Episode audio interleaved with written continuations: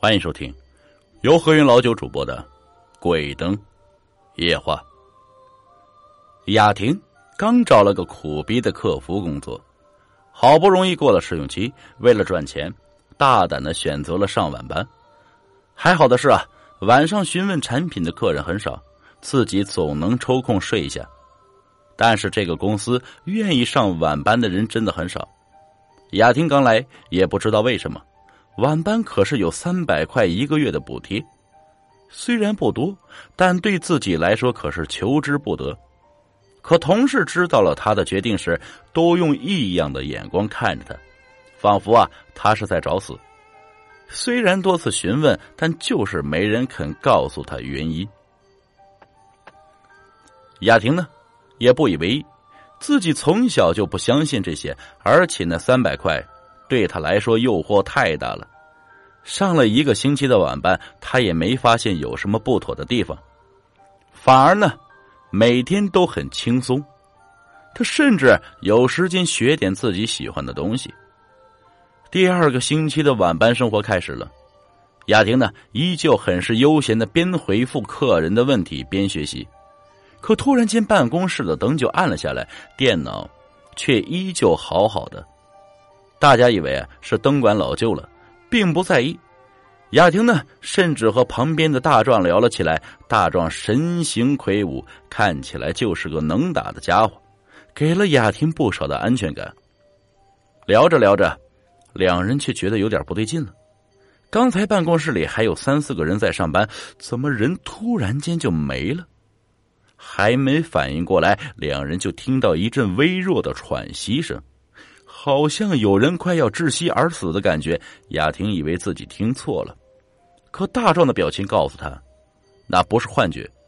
雅婷虽然有点害怕，还是慢慢的朝着声音的来源方向走了过去，但到了以后却啥也都没有。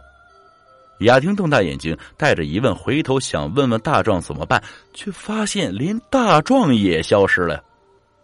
雅婷这下。感觉到了彻骨的冰冷，安全感瞬间降为零，走也不是，喊也不是，生怕突然有个女鬼从背后跑出来。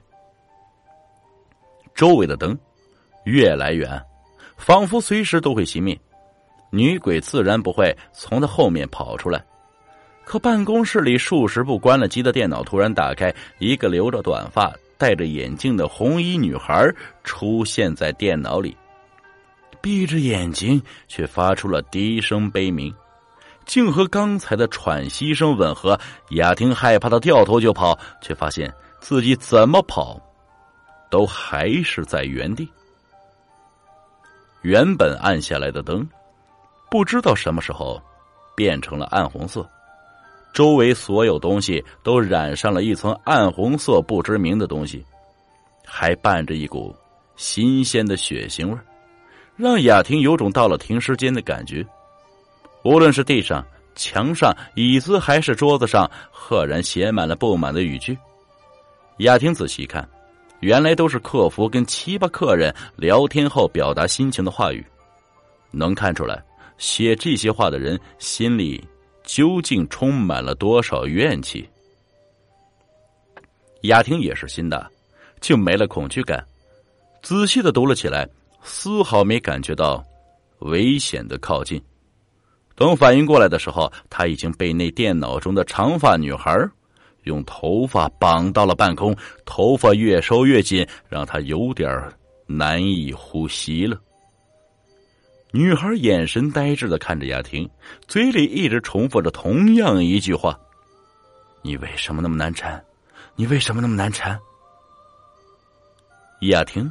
很想说自己不是那个难缠他的对象，可是那种窒息的感觉越来越强烈，最后他彻底失去了意识。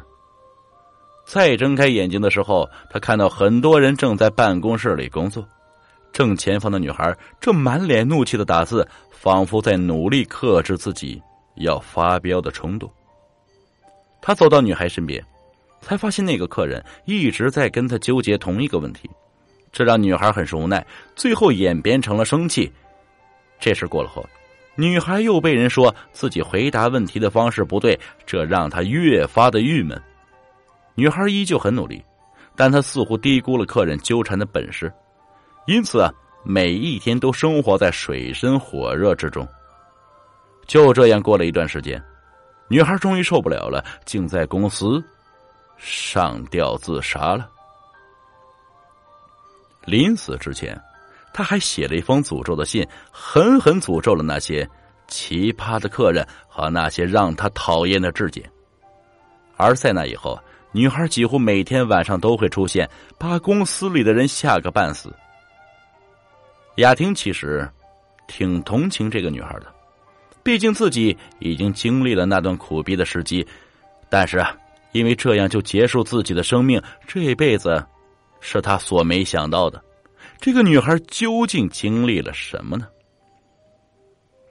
还没等他反应过来，雅婷突然被拉回了现实中，那种窒息的感觉又来了。那个女孩一身怨气的看着他，让雅婷不寒而栗，身体是越来越僵硬了。雅婷觉得自己随时都要崩溃。你是不是也觉得很累，很累了？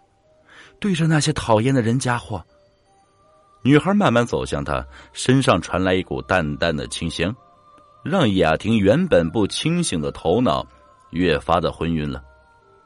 雅婷很想跟他说，其实不用那么极端死的方法，可他根本就没力气再多说什么。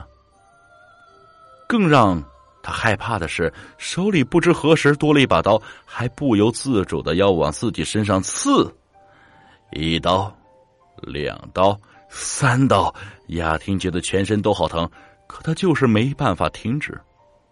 也不知过了多久，她终于不能再刺自己了，身上的头发也褪去。女孩抓起她的左手，朝着其中一部电脑拖去，一步两步，慢慢融入到电脑里，在电脑那漆黑的世界里，不知躺了多久，雅婷终于有力气站起来。安静的周围弥漫着一股危险的气息。他不断的往前走，但就是一个人也看不到，也找不到出口或者是尽头在哪儿。雅婷累了，坐在地上休息，但很快他又站了起来，因为周围传来了悉悉嗦嗦的声音，好像有什么生物正在从四面八方朝他包围起来。雅婷很是害怕，不知该在哪儿躲，但已经来不及了。一些不知名的虫子已经迅速将他包围起来，不断啃噬着他那单薄的身躯。不一会儿，雅婷就变成了一堆白骨。可即便是这样，雅婷的灵魂却走不了，只能眼睁睁的看着这一切的发生。公司里所有人都知道了雅婷失踪的消息。全部议论纷纷，但没人知道的是，雅婷正在电脑里看着他们，看他们聊着自己，聊着一些大家都不知道的秘密。而在这唯一人里面，雅婷正仔细的寻找，寻找下一个能代替他待在电脑里的猎物。本集故事播讲完了，感谢各位听众的收听，我们下集再见。